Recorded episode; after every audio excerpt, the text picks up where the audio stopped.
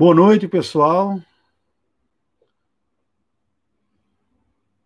Boa noite, pessoal. Agora aguardando reentrar, aí as outras pessoas entrarem novamente. Eu tive um probleminha na, na conexão e estamos reiniciando aqui. Boa noite. Está tudo bem? Eu gostaria que entrou aí respondesse no chat. Está ok? Está boa a transmissão? A original acabou travando e não se processou. Agora tem alguns entrando. Ok, obrigado. Obrigado, Arthur, pelo retorno técnico aí. E os demais, boa noite.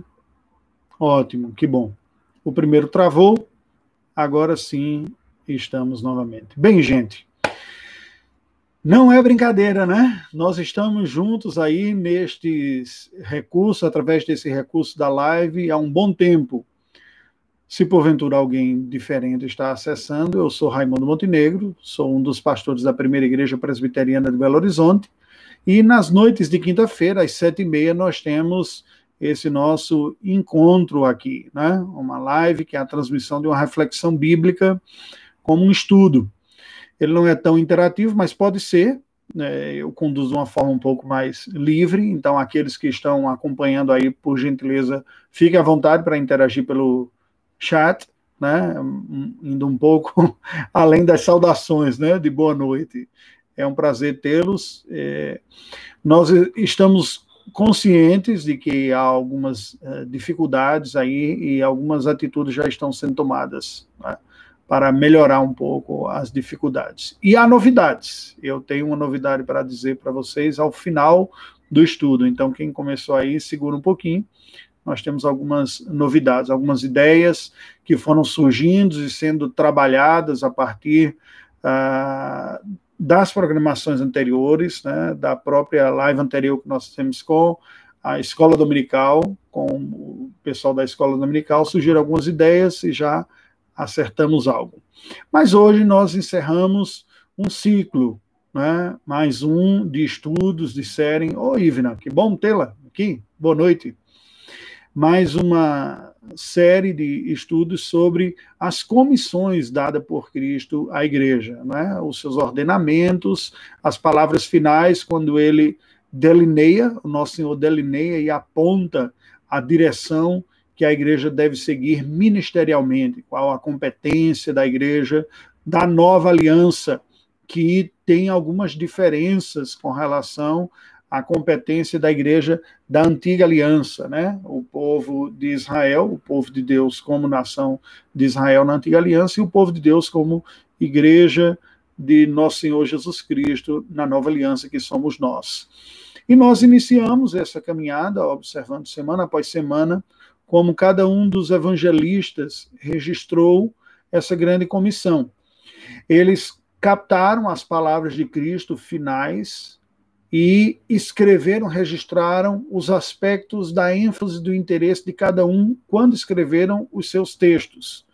O que nos leva a crer que esta, ou nos leva a concluir, que assim como isso vai ocorrer com outras passagens dos evangelhos, naquilo né, que nós chamamos de harmonia dos evangelhos, que a mensagem dita pelo Senhor Jesus Cristo foi uma mensagem mais ampla, e é claro, teria que ser, porque até mesmo João termina é, o seu, antes do seu penúltimo capítulo, capítulo número 20, versículos 30 e 31, nos dá a entender o seu propósito para com o seu evangelho, que nós podemos estender para os demais evangelhos também. João diz assim, em um certo sentido, né? Eu, eu, vou trabalhar a diferença. Na verdade, fez Jesus diante dos discípulos muitos outros sinais que não estão escritos neste livro. Claro, é só você ler uma, fazer uma leitura comparativa entre os evangelhos, há sinais operados por Cristo que estão escritos nos outros evangelhos que não estavam em João. E só pelos registros dos evangelhos nós percebemos que há muitos mais. Mas você vai ver pela hipérbole usada por João aqui no versículo 31 que é ainda mais. Estes, porém, foram registrados para que creais que Jesus é o Cristo, o Filho de Deus, e para que, crendo, tenhais vida em seu nome. Então, ele fala a razão do seu evangelho. Porém, no final, as últimas palavras do evangelho, segundo João, versículos, é, versículo 25, ele diz: Há, porém, ainda muitas outras coisas que Jesus fez. Se todas elas fossem relatadas uma por uma, creio que nem no mundo inteiro caberiam os livros que seriam escritos. O que nos leva a concluir, concluir claro, é uma hipérbole aqui, né? no mundo inteiro não caberiam os livros que seriam escritos, e ele usa essa hipérbole para dizer: foi muito mais do que Cristo fez, foi muito mais do que Cristo disse. Para um livro, foram selecionados fatos e falas que cumpriam ao propósito dos autores bíblicos inspirados pelo Espírito Santo ensinarem sobre Jesus Cristo, algum aspecto da sua identidade, do seu ser, da sua pessoa e alguns aspectos do seu conteúdo, alguma, algum conteúdo da sua fala, não é? de acordo com o seu propósito. Bem, isso nós podemos estender para cada um dos evangelhos. Cada um dos evangelhos tendo um público-alvo em mente, selecionou das tantas falas de Cristo temas ou pontos que seriam mais apropriados, relevantes e aplicados àquele povo a quem ele estava se dirigindo, a comunidade judaica, a comunidade romana, a comunidade grega, né, e ao mundo como um todo. Então, olhando isso, é, nós conseguimos perceber essas diferenças. Mas vamos orar ao Senhor, rogando a sua bênção para a nossa conversa de hoje, que será a comissão de Cristo da, da igreja, conforme o registro de Lucas no livro de Atos dos Apóstolos. E assim nós encerramos essa jornada de cinco semanas, um pouco mais de um mês já. Deus bendito, nós louvamos o teu nome te rendemos graças por este encontro desta noite e pedimos a ti a iluminação do teu Espírito, se conosco, nos ajude a entendermos o que nos diz a tua palavra e assim não apenas compreendermos, mas receber a tua palavra como ela de fato é, palavra tua, para nos alcançar o coração, a mente, nos transformar e nos levar a experimentar a tua boa vontade. Suplicamos isto em nome de Jesus. Amém. O livro de Atos dos Apóstolos começa assim: Escrevi o primeiro livro, o Teófilo, portanto, o Evangelho, relatando todas as coisas que Jesus começou a ensinar e a fazer. Os evangelhos registram exatamente isso: os ensinos de Cristo e as ações de Cristo, basicamente. Até o dia em que, depois de haver dado mandamentos por intermédio do Espírito Santo aos apóstolos que escolhera, ele foi elevado às alturas. Então, Lucas começa o livro de Atos dos Apóstolos apresentando este segundo tomo, dizendo: o primeiro foi uma descrição bem biográfica de Cristo e uma descrição das falas de Cristo durante o exercício de sua vida, até que ele é levado às alturas. No versículo terceiro, ele segue dizendo: A estes também, depois de ter padecido, se apresentou vivo, com muitas provas incontestáveis, aparecendo-lhes durante 40 dias e falando das coisas concernentes ao reino de Deus. Portanto, o que Lucas está dizendo é o seguinte: Cristo, depois que ele morre e ressuscita, aparece aos seus seguidores, aos discípulos que ele havia ordenado que esperassem o Espírito Santo lá em Jerusalém, dando testemunha, com muitas provas. Vocês se lembram que os evangelhos narram como Cristo disse: Sou eu mesmo, e Jesus comeu com eles, e para Tomé até falou: põe o teu dedo aqui na minha mão, no meu lado. Então, provas incontestáveis. Eles conviveram com Cristo fisicamente, comeram com ele, andaram com ele, conversaram com ele, o viram, tocaram nele, ressuscitado. Não apenas o Cristo antes de ter morrido, mas depois de ressuscitado. E comendo com eles, diz o versículo 4, determinou-lhes que não se ausentassem de Jerusalém, mas que esperassem a promessa do Pai a qual disse ele de mim ouvistes. Porque João, na verdade, batizou com água, mas vós sereis batizados com o Espírito Santo não muito depois destes dias. E assim nós vemos a fala de Cristo fazendo eco às falas iniciais até de Cristo, quando logo no início dos evangelhos ele narra essa essa ação né, que viria da parte dele, essa capacitação do Espírito Santo vindo sobre a igreja, derramando-se sobre a igreja do Senhor. Aí entra a porção que vai incluir a grande comissão ou a comissão de Cristo à igreja no livro de Atos dos Apóstolos. Eu vou ler toda a porção e nós vamos comentando um pouco. Então os que estavam reunidos lhe perguntaram: Senhor, será este o tempo em que restaures o reino a Israel? Os discípulos estavam, conviveram com Cristo durante três anos, ouviram as palavras de Cristo, Cristo ensinando sobre o reino de Deus para eles. O reino de Deus, no meu reino, não é deste mundo, toda a autoridade me foi dada no céu e na terra. E Cristo foi falando sobre esta natureza. Mas os discípulos ainda estavam muito apegados à tradição judaica e à formulação que o judaísmo tinha do reino de Deus, porque na antiga aliança o reino de Deus se manifestava sobreposto ao reino de Israel como uma realidade em cima, espiritual, reino de Deus, um conceito espiritual, e manifesto aqui na terra de uma maneira concreta como o reino de Israel. Isso tem a ver com toda a lógica e a experiência da antiga aliança. A antiga aliança nos apresenta realidades espirituais muito envolvidas ou involucradas no invólucro da concretude da experiência histórica que eles tiveram. É? Então, eles estavam muito presentes. Só que isso acabou se perdendo de vista o conceito do reino de Deus espiritual distintamente do reino terreno de Israel. Em virtude disso, havia uma expectativa muito forte. Boa noite, ô Heloísa, que bom que você voltou. Algumas pessoas eu acho que ficaram no outro lá. Como travou e não prosseguiu, eu acabei cancelando e trazendo de volta, mas eu percebi que alguns não voltaram para cá é uma pena. Mas seja bem-vinda. Então, o Senhor Jesus é, nos fala que é, é, o texto sagrado nos mostra, através da fala dos apóstolos aqui, que eles nutriam uma expectativa de uma restauração do reino de Israel, como uma espécie de compreensão de que aquele reino voltaria a ser restaurado. Ocorre que Cristo morreu, ressuscitou, e não houve uma restauração da dimensão física do reino de Israel. Mas os discípulos não entenderam isso, não entenderam a mensagem de Cristo ainda e não entenderam que havia esta mudança.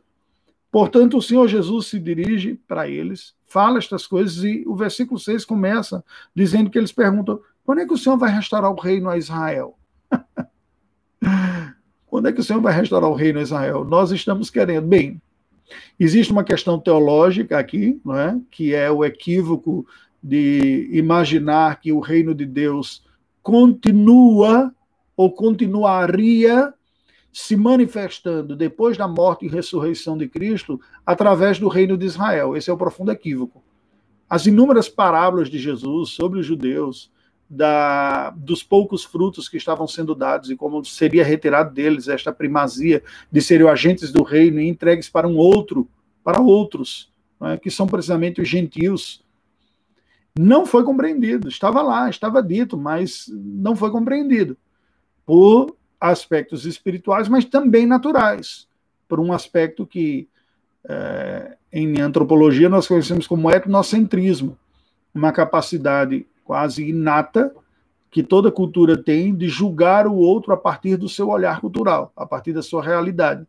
Então, a dificuldade de se desprender da primazia e da excelência do judaísmo frente aos outros, a, a, dos judeus, né, enquanto povo, frente aos outros povos, era muito grande.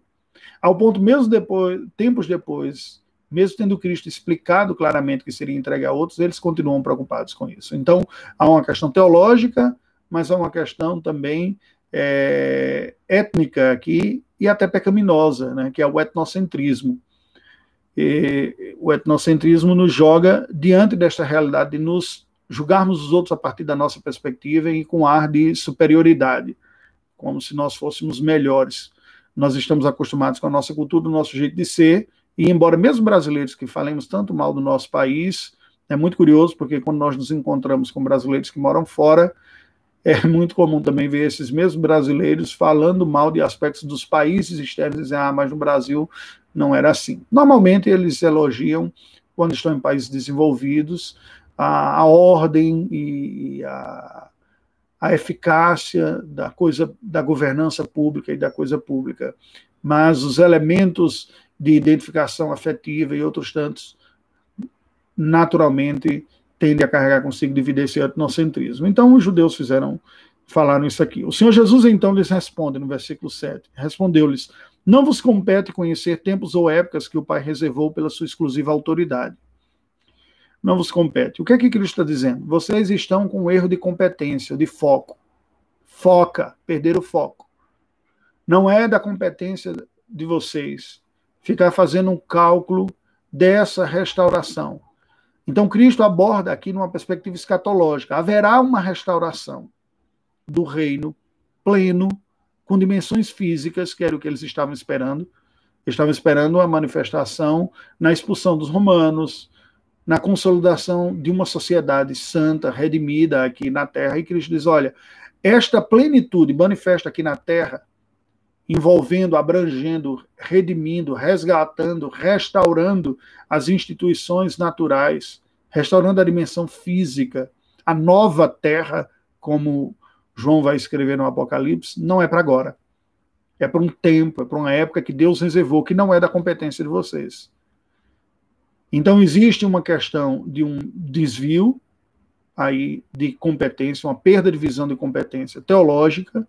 Nós sabemos que Cristo voltará, anunciamos que Cristo voltará, faz parte essencial da nossa fé. Aguardamos a volta de Jesus, porque por mais gloriosa agradável, boa, satisfatória que seja a nossa vida cristã, a comunhão com Deus, a comunhão com os irmãos, e temos sentido falta desta presença, né? Eu consigo ler quando vocês escrevem alguma coisa no chat aqui e imaginar os rostos de vocês por trás, né? Entretanto, nós não estamos convivendo pessoalmente, sentimos falta. Mas a despeito de tudo que de bom experimentamos da transformação espiritual que a graça de Deus opera em nós, este mundo ainda está afeito pelo pecado. E as estruturas e os aspectos físicos do reino de Deus ainda aguardam a restauração, como diz Paulo escrevendo aos Romanos, que a própria natureza geme aguardando a restauração. É isso que Cristo está dizendo. Ele diz: olha, ainda não ocorreu, não é para agora, é para um tempo, mas não é da sua competência ficar especulando sobre esse tempo, imaginando esse tempo. Não. Existe uma competência, existe uma missão. E é aqui que ele introduz a, a, a comissão em Atos, né? conforme Lucas registra resumidamente. Ele vai apresentar a comissão como sendo aquilo que sim é da competência da igreja. Porque veja que a comissão que é apresentada no versículo 8 vem em resposta à pergunta qual será o tempo da restauração do reino de Israel. E na resposta a essa pergunta, Jesus diz: vocês estão com foco errado.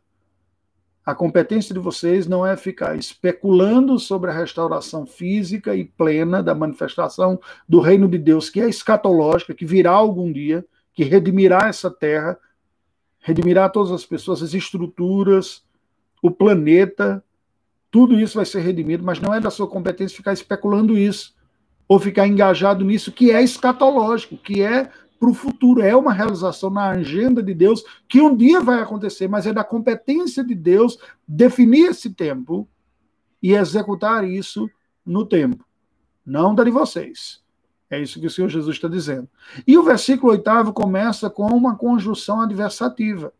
Mas, porém, nós perdemos a força dela porque nós não temos grau de intensidade na língua portuguesa nas conjunções adversativas. Porém, na língua grega temos. Há um mas mais brando e há um mas enfático. E aquele que Lucas usou para falar aqui foi um mas enfático. É como se Cristo estivesse dizendo: olha, vocês estão com a competência errada. E não, não é isso, é outra coisa. Porém, é outra coisa que vocês devem se concentrar. Então, esta nova ênfase de Cristo vem precisamente na comissão. Porque comissão é competência, missão, é propósito, é o que eu abraço como vocação, como chamado para exercer. E aí ele diz: Mas recebereis poder ao descer sobre vós o Espírito Santo, e sereis minhas testemunhas tanto em Jerusalém como em toda a Judéia e Samaria até os confins da terra. Ditas estas palavras, Jesus foi levado aos céus, versículo 9, à vista deles, e uma nuvem o encobriu dos seus olhos. E estando eles com os olhos fitos no céu, enquanto Jesus subia, eis que dois varões vestidos de branco se puseram ao lado deles e lhes disseram: Varões galileus, por que estáis olhando para as alturas? Esse Jesus, que dentre vós foi assunto aos céus, virá do modo como viste subir. É muito curioso, porque os apóstolos, os discípulos, né, como um todo, levaram a chamada do anjo. Diz, oh, vocês não viram o que ele falou, não? Ele disse que não é da competência de vocês ficar especulando quanto à restauração do reino, que ele trará quando voltar. Para de olhar para cima. Olha para o horizonte. Olha para a vida. Cumpre a missão. Cumpre a comissão. E depois ele volta. Quando a igreja estiver cumprindo o propósito designado por Deus para este período entre a vinda de Cristo e a volta de Cristo, aí ele volta. Aí o seu reino será definitivamente implantado. A nossa comissão, a nossa competência não é ficar especulando sobre essa volta, mas é cumprir a missão neste interregno entre a vinda e a volta de Cristo Jesus. E vocês acabaram de ouvir o homem falando. Qual é a sua missão, que é o que a gente vai ver aqui agora. Bem, Jesus começa falando da capacitação necessária. Era cerca de 120 pessoas, nos diz é, o capítulo ah, primeiro, um, e ainda que eles estavam reunidos, versículo número 15, a assembleia de umas 120 pessoas lá. Naquele dia levantou-se Pedro, os demais irmãos, tal, eles voltam para Jerusalém. O número dos discípulos de Cristo não era muito grande. Vamos tomar esse número que estava reunido em Jerusalém como número de referência. Este povo que recebe a promessa do Espírito Santo era um grupo de 120 pessoas. Imagina isso. Isso é um número bem menor do que a membresia da primeira igreja presbiteriana de Belo Horizonte.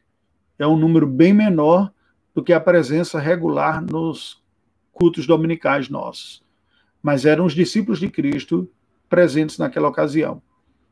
Eles receberam uma ordem, nos diz o Senhor Jesus, grandiosa. E para isso, obviamente, eles necessitavam de uma capacitação, porque se os judeus, que eram milhões, que são libertos do Egito por baixo com o número de mais de um milhão de pessoas, e que tiveram séculos de testemunho e de condições, e não cumpriram nesta sua plenitude de manifestar às nações na sua, na sua eficácia a, a glória de Deus, ainda que de uma maneira centrípeta, né? de olhem para nós e vejam como nós vivemos de acordo com a vontade de Deus e ouçam a nossa mensagem, não era centrífuga, não era espalhar, que é o que Cristo vai anunciar a Cristo aqui. Contudo, foram séculos de presença e de testemunho, e que foi dado em alguma medida. A gente não pode também diminuir a importância do judaísmo, até pela diáspora, quando Deus espalha os judeus pelo mundo, nos cativeiros e nas conquistas, por onde eles vão, eles carregam consigo o livro santo, carregam o Antigo Testamento, né? E carregam a fé monoteísta e a esperança messiânica. Então, em alguma medida eles cumpriram isso. Mas o que Deus está anunciando que deve ser feito e que seria feito era algo de uma envergadura muito maior e inimaginada para o próprio judaísmo. O judaísmo não é uma religião de missão, mas o cristianismo nasce como uma religião de missão. Ora, para que 120 desse conta de algo que milhões não deram ao longo de séculos, era necessário certamente alguma coisa a mais para esses do que aqueles tiveram. E o que é esse a mais? é uma capacitação maior do Espírito Santo de Deus. Domingo nós conversávamos sobre a ação do Espírito Santo na igreja do Senhor na antiga aliança, quando houve a ruptura do sinal, né?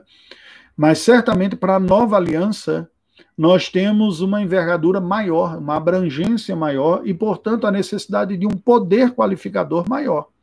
E Cristo diz aqui, nestas palavras iniciais, que eles receberiam uma medida, eles seriam mergulhados no Espírito Santo, eles seriam enchidos pelo Espírito Santo, como não era a experiência dos cristãos da antiga aliança. Esta promessa é uma realidade para a nova aliança e definitivamente foi cumprida com o Pentecostes. Não é algo, uma segunda bênção a ser buscada, mas é uma bênção a ser experimentada constantemente. Né? Enchidos pelo Espírito Santo, como seria uma boa tradução para Efésios 5, 17 ou 18, não me lembro precisamente qual dos dois versículos. Essa medida do Espírito maior, do poder do Espírito Santo, era necessário para que um grupo pequeno agora desse um testemunho universal.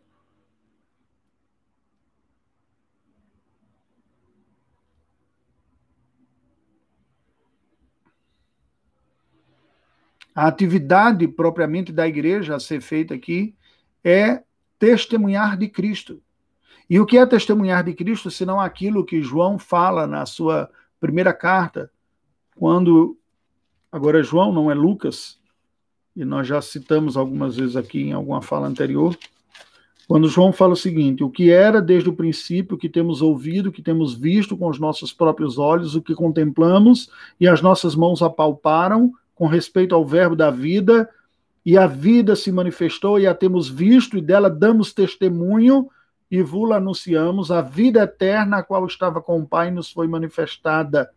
O que temos visto e ouvindo e ouvido, anunciamos também a vós outros, para que vós igualmente mantenhais comunhão conosco. Ora, a nossa comunhão é com o Pai e com o Filho Jesus Cristo. Estas coisas, pois, vos escrevemos para que a nossa alegria seja completa. É esse o testemunho.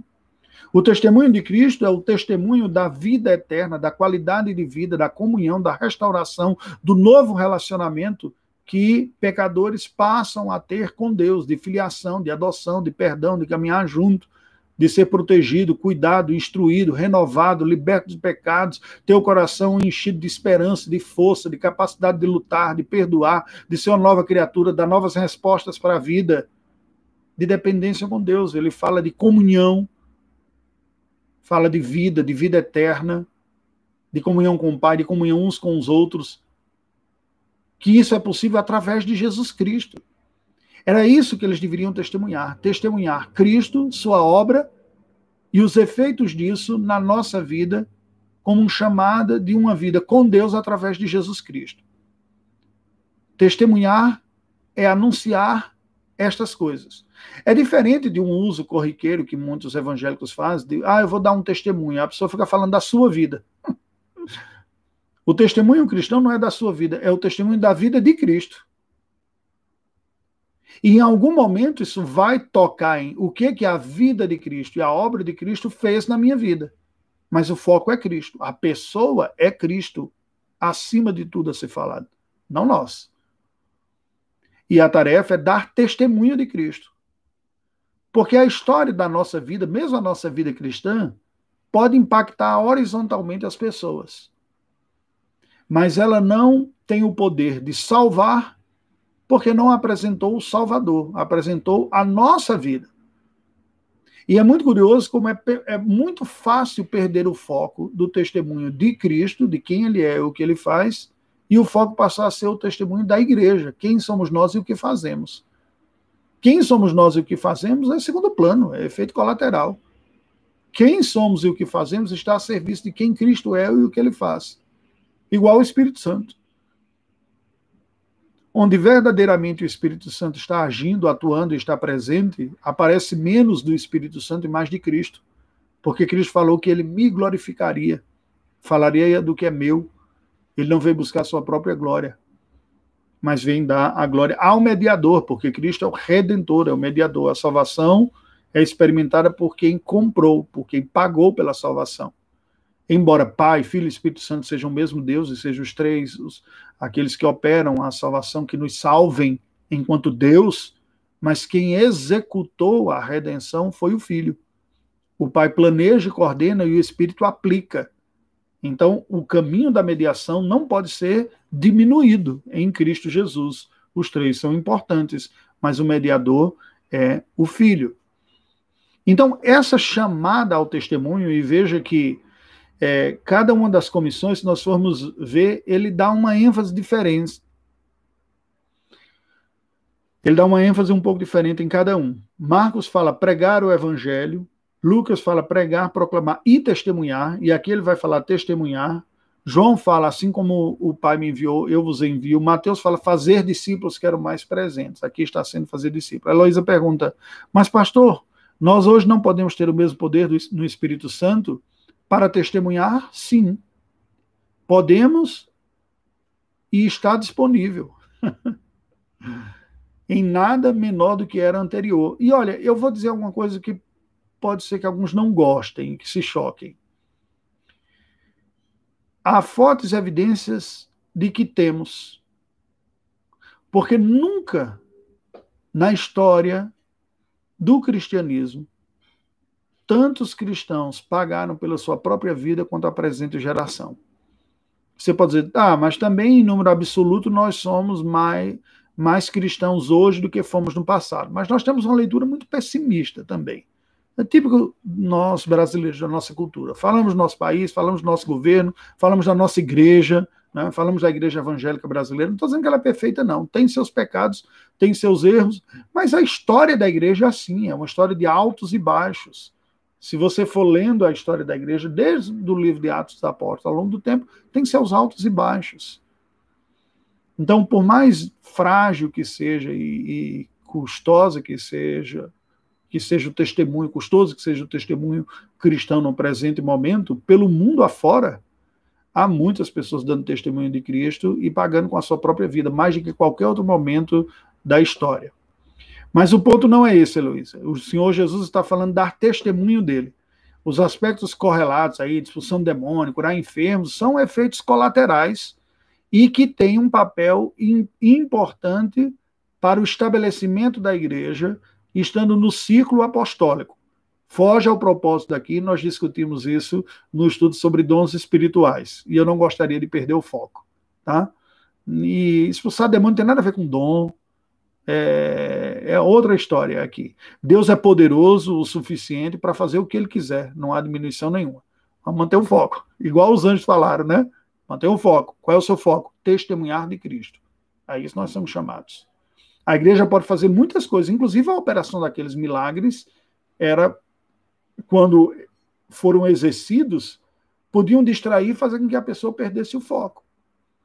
O foco é dar testemunho de Cristo. Foi isso que Cristo falou para a igreja fazer. E aqui em Atos dos Apóstolos nós vemos que ele diz: sereis minhas testemunhas. E aí vem a esfera. De todas as comissões, Mateus, Marcos, Lucas, João, é, o João nos lembra que o mundo nunca foi tão cético e avesso ao cristianismo como atualmente. É verdade, especialmente no mundo ocidental. Mas porque havia uma predominância religiosa no mundo antigo, né? E aqui eu me lembro de Emily Durkheim, Formas Elementares da Religião, do positivismo também, o iluminismo, o renascimento, que apregoava uma espécie de evolução racionalista da humanidade, que de evolução não teve nada, mas de que experiência de ceticismo cresceu significativamente, especialmente quanto ao cristianismo. Porque a Europa, por exemplo, tem experimentado uma renovação e um reavivamento da, de religiões pagãs, pré-cristãs do que haveria. Mas aí também foge ao propósito. A gente discutiu um pouco a questão do potencial religioso dentro do próprio homem eu gostaria de, de focar aqui hoje com vocês esse chamado de Deus para a igreja, essa comissão de que a igreja é chamada para dar testemunho de Cristo. É isso que Jesus está dizendo aqui em Atos e que Lucas registra. E aí Lucas apresenta a esfera de uma maneira bem didática e mais clara do que quaisquer outros, porque nos outros nós temos essa esfera. As nações, taetne, como fala Mateus, e que nós já explicamos como os grupos humanos, os povos, as etnias. É, Marcos fala toda criatura ou toda criação, falando do indivíduo espalhado por sobre a terra. Lucas também vai dizer as nações, começando em Jerusalém, no Evangelho.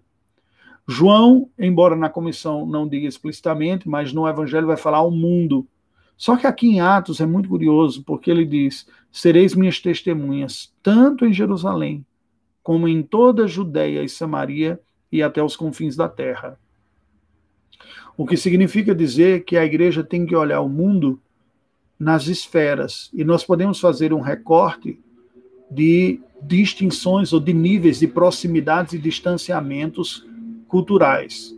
Eu creio que é muito apropriado fazer essa leitura do livro de Atos dos Apóstolos, até mesmo porque estes que estão ouvindo estas palavras já demonstraram a sua postura etnocêntrica, quando diz: quando é que o Senhor vai restaurar o reino de Israel? O Senhor Jesus diz: vocês vão ser minhas testemunhas, tanto aqui em Jerusalém, que é a capital da, dos judeus, né? vamos colocar assim, dos judeus, Judéia, do antigo reino de Israel, mas que não é mais uma primazia sobre os outros. Ele vai dizer, tanto aqui em Jerusalém, como em toda a Judéia, e aí a Judéia é o distrito nomeado por Roma em reconhecimento de fatores históricos antigos, que corresponde ao antigo reino de Judá, numa sobreposição geográfica razoável. Em toda a Judéia e Samaria, toda, veja que aí já não faz distinção entre cidades, vilas e, e povoados, mas a população que está ali. E Samaria, que é uma reminiscência mista, mesclada, do reino do norte com povos pagãos, assírios e outros tantos, que o livro de Reis diz que assim foi constituído o reino de Israel e Samaria como capital. Algo que causava ojeriza aos judeus. Então, nós podemos dizer que, apesar da proximidade linguística e até cultural, e nesse sentido, uma aproximação maior em termos de comunicação, havia uma barreira social. Apesar da proximidade linguística e cultural, havia uma barreira social. Isso pode ocorrer. Isso pode ocorrer dentro de uma própria sociedade. Nós estamos falando do mesmo país, mas podemos ter barreiras sociais tão grandes que é mais fácil, às vezes, você falar para alguém de um outro contexto, de uma outra nação, do que dentro da sua própria nação. Por exemplo, entre os oito segmentos menos evangelizados no Brasil, os sete há sete que têm barreiras culturais. Mas tem um cuja barreira não é cultural, mas socioeconômica. Nós temos, dentre os sete menos alcançados no Brasil, populações indígenas, populações ribeirinhas, segundo, populações de quilombola, nós temos os sertanejos, ciganos, os surdos, temos os imigrantes. Vejam, nós chegamos já no número sétimo aqui. Mas nós temos um, um oitavo, cuja presença evangélica é mínima e que não tem barreira cultural. Fala nossa língua, é da nossa cultura, é do nosso povo. É o recorte socioeconômico. São os mais ricos dos mais ricos e os mais pobres dos mais pobres. Estes são os segmentos na pirâmide social, socioeconômica da nossa sociedade, menos alcançados pelo Evangelho. Nos dias de Cristo, a barreira cultural não era socioeconômica, mas era sócio-histórica. Era o Reino do Norte, ou sociopolítica, podemos dizer assim. O Reino do Norte, que gerou depois uma miscigenação contra os povos, o povo samaritano, e o Reino do Sul, que veio a ser depois a Judéia, que eram os judeus. A barreira era tão grande que um, um judeu se considerava, alguns se consideravam mais piedosos, se precisasse ir à região da Galileia, que é um outro distrito, geograficamente você tem a Judéia embaixo, a Samaria em cima e a Galileia mais acima ainda. E um judeu que se considerasse piedoso não faria, não seguiria a regra básica da matemática, de que o ponto mais curto, o caminho mais curto entre dois pontos é uma linha reta, não seguiria uma estrada saindo da Judéia até a Galileia, mas atravessaria o Jordão, iria pela região desértica da Cisjordânia e depois que cruzasse Samaria aqui, atravessaria de volta o Jordão e viria a Galiléia, para não ter que cruzar Samaria e não passar no meio de Samaria. Então, quando Jesus diz: Vocês vão ser minhas testemunhas, tanto em Jerusalém como em toda a Judéia e Samaria, ele está falando que o esforço da igreja deve ser constante em todas as esferas. E isso nos tira da zona de conforto. Nós temos que vencer barreiras, barreiras linguísticas, barreiras culturais, preconceitos nossos, sociais, econômicos, étnicos, porque o versículo termina dizendo: é até os confins da terra. Não é primeiro em Jerusalém, como se fosse uma expansão circuncêntrica. Depois que fizer o dever de casa na sua cidade, você procura o seu estado. Depois você vê os outros estados e, por fim, você alcança a América Latina e pega um barco vai para. Não, é concomitante. Ele diz: Sereis minhas testemunhas, tanto em Jerusalém como em toda a Judéia e Samaria até os confins da terra. Essa expressão foi fantástica. Né? Essa tradução foi fantástica, porque eles pegaram exatamente a ideia da língua grega e expressaram precisamente na língua portuguesa. Sereis minhas testemunhas, tanto em, quanto em e até. Aqui, ali e acolá, simultaneamente. É esta a ideia do texto bíblico. A conjunção usada grega dá a ideia não apenas de acumulativo, mas de simultaneidade. Cai. Jerusalém, Judéia e Samaria até os confins da terra simultaneamente. Essa seria uma, uma tarefa não fácil para a igreja. E veja, o livro de Atos dos Apóstolos, presta atenção, é a descrição de como isso se cumpriu.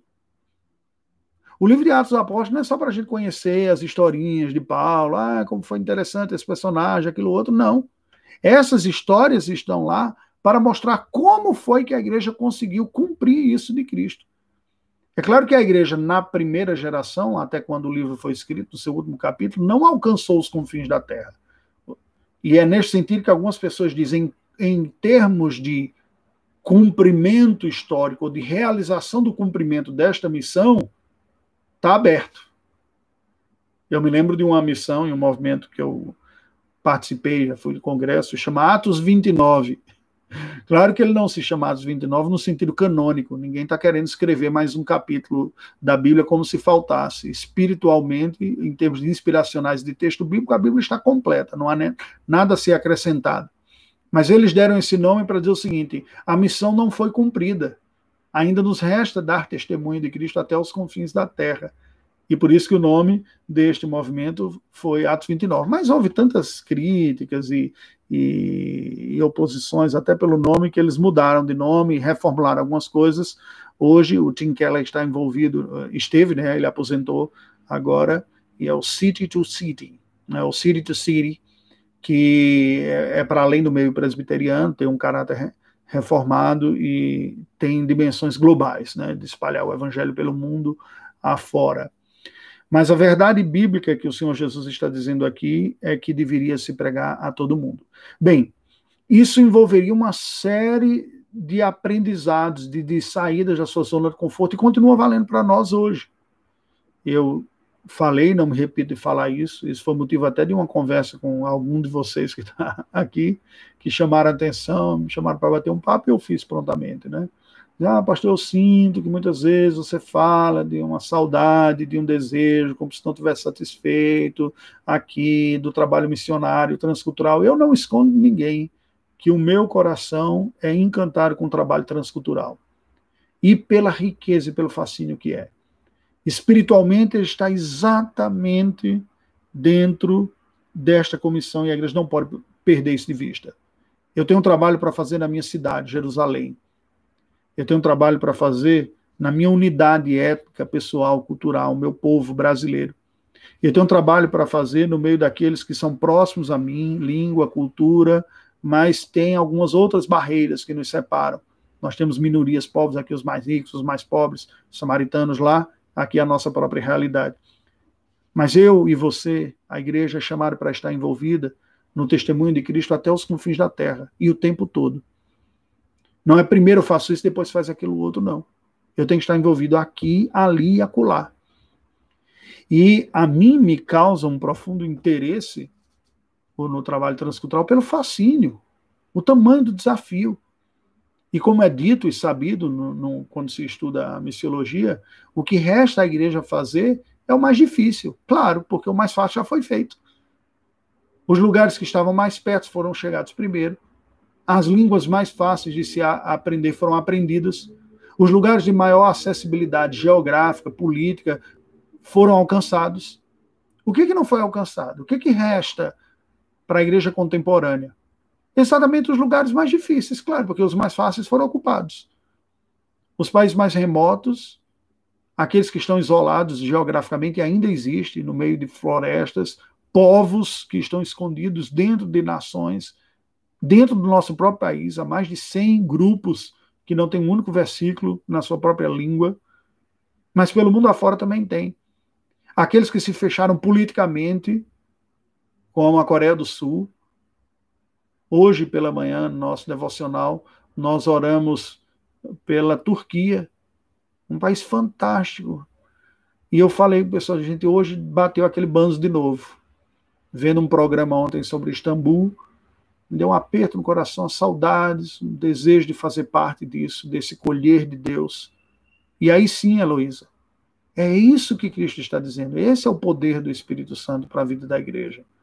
Não é a, aqueles aspectos mais estereotipados de ação do Espírito Santo que são levantados por alguns. O Espírito Santo foi dado à igreja para testemunhar de Cristo. E você vai ver a ação do Espírito Santo num duplo fruto. O fruto de santidade, porque ele é o Espírito Santo e, portanto, santificador, e o fruto missionário, porque ele é o Espírito que dá o poder para testemunhar de Cristo. Então, quanto mais cheios estivermos do Espírito, mais refletiremos isso em santidade e em testemunho, em anunciar Cristo aos outros. E tenho sim, continuo orando, esperando a Deus no tempo que a sua igreja perceba e nos envie. É o envio é da igreja, não é? para o trabalho transcultural. Não significa que não tenham o que fazer aqui, é tanto que estamos fazendo, né? Agora, e faço com satisfação. Falar da palavra de Deus a pessoas interessadas não me cansa, cansa os outros. Eu poderia ficar muito tempo falando aqui em várias outras programações. Contudo, esta transposição de níveis e de barreiras não seria uma coisa fácil. O texto sagrado vai dizer, eu lerei alguns poucos versículos para ir concluindo esse texto, que a inclusão, a conversão de gentios, de quem não era judeu, trouxe uma série de novidades. Foram novos questionamentos, novas práticas. O que fazer com essas pessoas? Eles se vestem diferente, eles falam diferente, eles comem diferente. Nós somos judeus, a gente tem coisa que pode comer, tem coisa que não pode comer, tem uma coisa, uma maneira de vestir, uma maneira de falar. Como é que a gente vai fazer com eles? E gerou um grande debate. Nos diz o texto em Atos capítulo 15, verso 7. Havendo um grande debate sobre a inclusão dos gentios na vida da igreja, sobre como deveria ser a igreja, esta realidade fica extremamente ressaltada. No capítulo 11, um pouquinho antes, o texto nos diz que a boa mão do Senhor estava com aqueles que foram falar aos gregos, anunciando-lhes o evangelho do Senhor Jesus, 11 e 20. E a mão do Senhor estava com eles, e muitos crendo se converteram ao Senhor. A expressão mão do Senhor aparece na Bíblia Sagrada como uma figura de, de linguagem para falar do poder da assistência de Deus ao seu povo. É o Espírito Santo. É o que a Heloísa levantou aqui. E o poder do Espírito Santo é para isso. É para dar testemunho de Cristo a outros, aqui são. Então você vê Paulo indo à sinagoga, falando à sinagoga, mas sendo expulso da sinagoga. E aí? Foi expulso, não tem um púlpito para pregar, acaba, não tem mais o que fazer? Não, ele vai para a rua, ele vai para as casas, as pessoas recebem nas casas e começa a falar nas casas. Ele vai para as praças. Né? Ele e os apóstolos vão para a praça. Em Atos 17, versículo 17, nos diz que dissertava na sinagoga entre judeus e gentios piedosos. E também na praça, todos os dias, entre os que se encontravam ali, dissertavam ou debatiam. No capítulo 18, Apolo anuncia e eles são alcançados. Paulo chega a Corinto, e lá em Corinto nos diz o texto que todos os sábados discorria na sinagoga, persuadindo tanto judeus quanto gregos a uma tarefa de, busca do consentimento. E, e sobre Apolo, versículos 26 e 28, diz que ele começou a falar ousadamente na sinagoga. Priscila e Áquila o tomou consigo e com mais exatidão lhe expôs o caminho de Deus. Verso 28.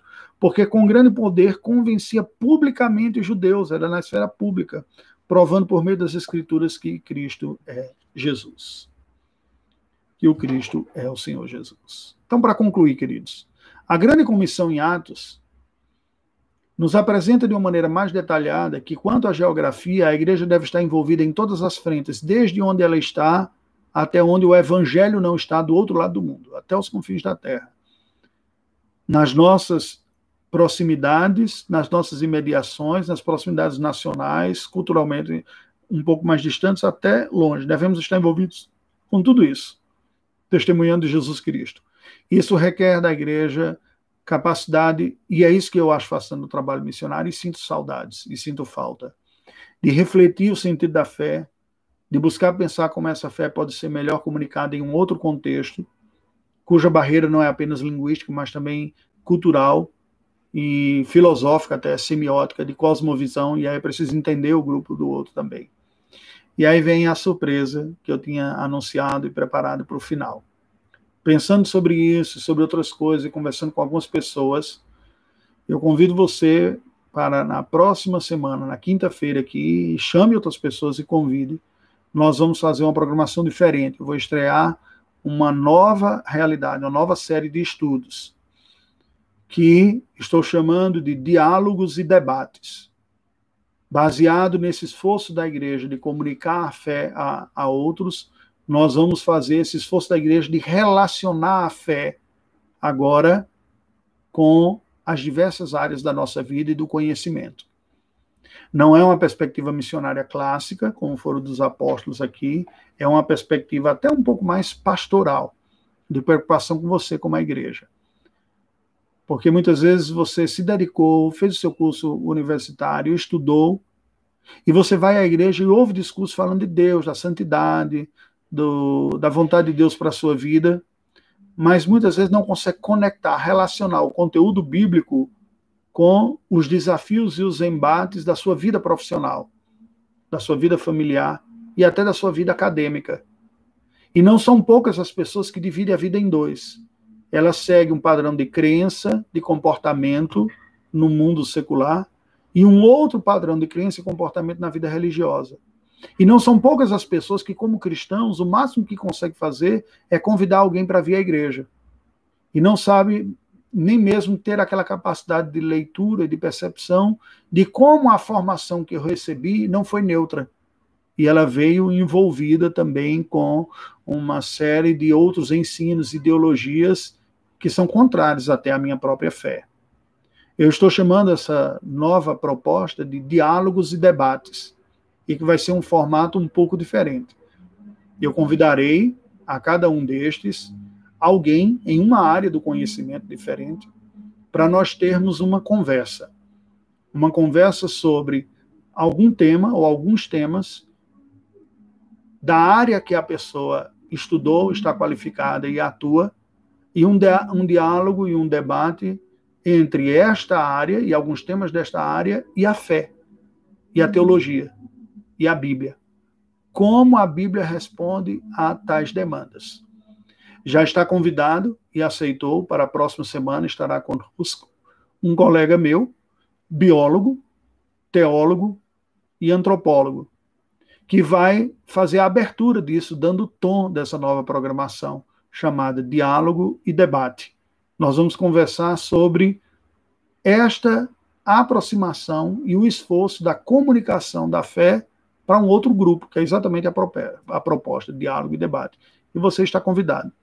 Ore por isso, divulgue isso e esteja presente na próxima quinta-feira, às sete e meia. Vamos orar ao Senhor? Deus bendito, nós louvamos o teu nome, te rendemos graças por este encontro que tivemos hoje, que agradecemos pela tua palavra viva, eficaz, verdadeira. Pedimos que o teu Espírito Consolida estas verdades em nosso coração e nos ajude a sermos melhores testemunhas tuas do teu Filho Jesus Cristo, como nosso Redentor, pelo poder do Espírito Santo que tu concedestes à tua igreja. Dá-nos a graça de sermos cheios do Espírito, como nos diz a tua palavra, E oramos exatamente neste momento. Eu quero orar exatamente como orou a igreja apostólica, que mesmo tendo poder do Senhor para conseguir operar milagres, quando orou a ti, pediu tão somente que tu lhes desse intrepidez para anunciar a palavra. Dá-nos, ó Deus, a mesma graça.